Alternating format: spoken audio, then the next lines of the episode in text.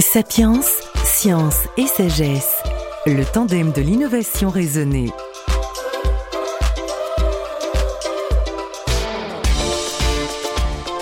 On le sait tous, nous vivons un changement climatique majeur, et si la forêt, entre autres amazonienne, joue un grand rôle sur le climat, l'océan a un rôle fondamental, on va le voir. Céline Miret, vous êtes directrice scientifique et culturelle, conservatrice à Océanopolis à Brest, également experte internationale des rapports océan-climat.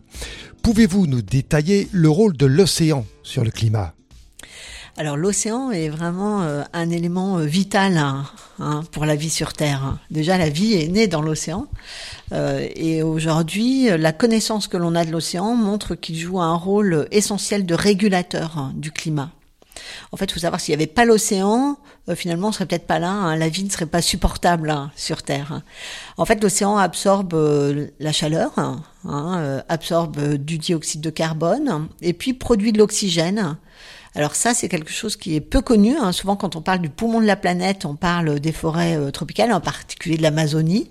Mais il faut savoir que notre respiration, une respiration sur deux, en fait, ça vient de l'océan. Hein. Euh, l'océan fournit plus de 50% de l'oxygène que nous respirons. Et ça, grâce en fait au, plancton. Hein. le plancton est, euh, qui se trouve à la surface de l'océan, lui euh, donc en fait va produire en fait de l'oxygène.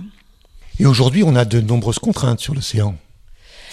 Alors aujourd'hui, ce qui se passe à l'échelle de l'atmosphère, hein, le fait qu'on ait produit beaucoup plus de gaz à effet de serre, a un impact direct hein, justement sur ce rôle de régulateur de l'océan.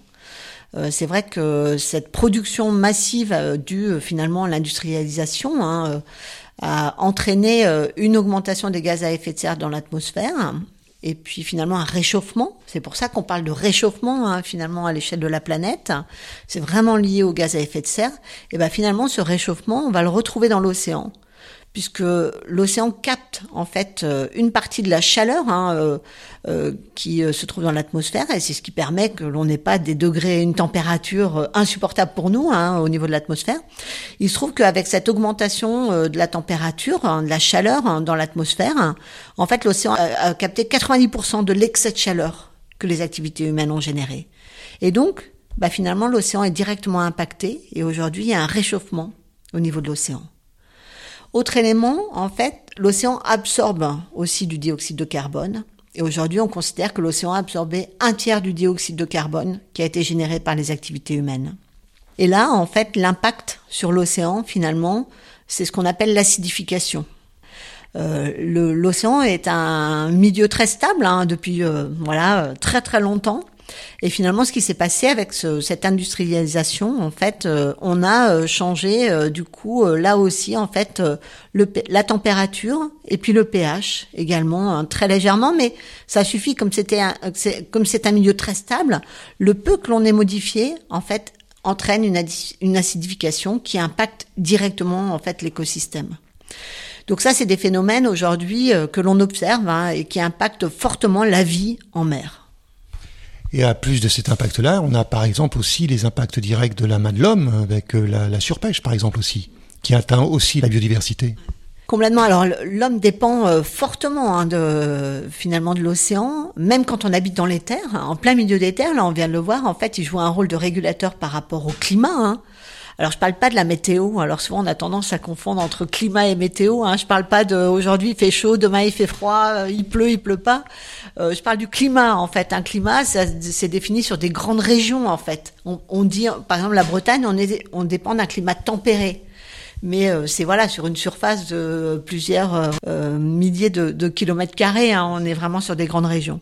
Donc là, c'est vrai que on voit bien finalement en fait cet impact hein, lié au changement climatique. Et puis il y a d'autres éléments. Hein. On dépend du milieu marin. Alors il faut savoir que ça apporte des protéines. L'océan, en fait, c'est aussi des ressources et des ressources finalement alimentaires hein, qui sont nécessaires pour des milliards de personnes sur Terre.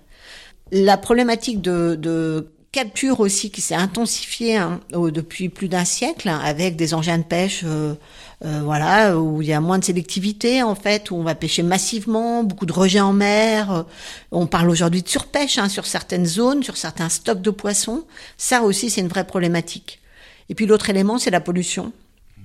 finalement, aujourd'hui, on produit énormément de déchets, beaucoup, beaucoup de déchets. Il faut savoir que pratiquement près de 90% des déchets que l'on trouve ici à terre, hein, même quand on habite en plein milieu de la France, hein, finalement, bah en fait ça va aller dans le cours d'eau.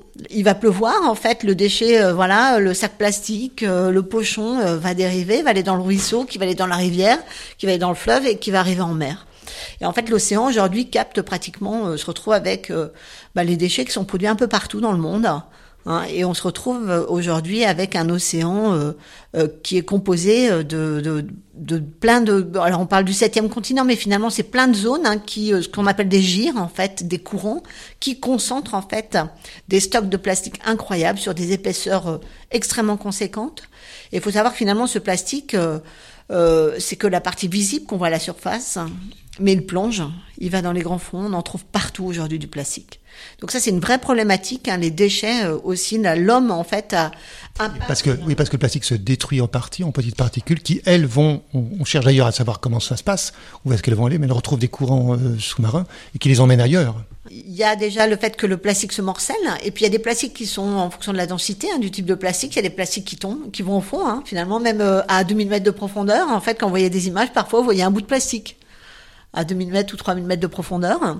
Euh, et puis après, il y a des plastiques qui euh, finalement se détruisent, sont, coupés en petits morceaux. Alors euh, après, des macros, voilà, on parle de macro. Micro, nano, même maintenant aujourd'hui on parle de nanoplastique hein, qu'on retrouverait dans les cellules à différents endroits chez les organismes marins. Mais il faut savoir que ce qui se passe en mer, c'est la même chose à terre. On parle d'impact sur la biodiversité. Est-ce que scientifiquement on a des modèles aujourd'hui pour mesurer cela? Alors ça, c'est une vraie problématique, la modélisation. C'est vrai que c'est un travail qui est mené euh, par euh, tout un groupe de scientifiques. Hein. Euh, euh là, aujourd'hui, on a euh, des sorties il y a quelque temps, il y a peu de temps, hein, parce que c'était au mois de mai, hein, le, le, rapport de l'IPBES. Hein. En fait, c'est l'équivalent du GIEC sur la biodiversité. Hein. c'est la plateforme intergouvernementale voilà, euh, qui travaille sur la biodiversité, les services écosystémiques. Elle a rendu, donc euh, ça fait sept ans que cette structure existe. Elle était réunie à Paris à l'UNESCO hein, au mois de mai, et elle a rendu un rapport sur, elle a fait un état des lieux de la biodiversité dans le monde. c'est là où en fait elle a annoncé qu'on on était à la sixième extinction hein, massive et que dans les prédictions, justement dans les modèles, hein, ils estiment que du coup il y aura un million d'espèces qui va disparaître dans le siècle à venir.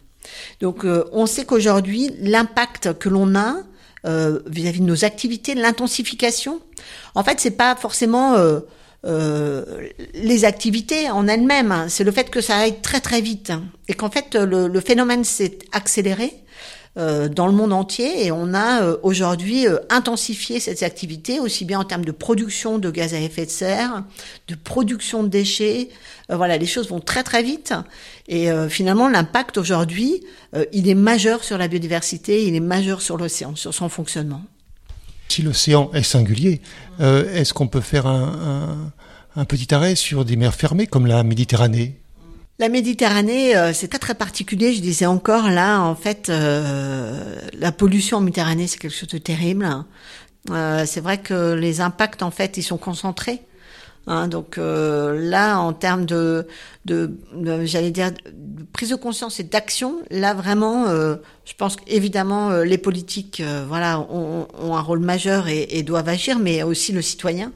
Je pense qu'on est tous concernés par ce qui se passe. Euh, alors on prend l'exemple de la Méditerranée, mais plus généralement que souvent, euh, voilà, quand on discute, j'entends les gens qui disent c'est pas très grave, euh, moi c'est pas mon petit geste qui va faire changer les choses. Mais si finalement la prise de conscience elle doit être globale et que même un geste quotidien, un geste citoyen, que ça soit voilà aller faire euh, un kilomètre à pied plutôt que prendre sa voiture, euh, que ce soit euh, trier ses déchets, voilà, des, choses du quotidien. Et ben finalement, si on met tout ça bout à bout à l'échelle mondiale, ben c'est essentiel. On peut complètement changer les choses.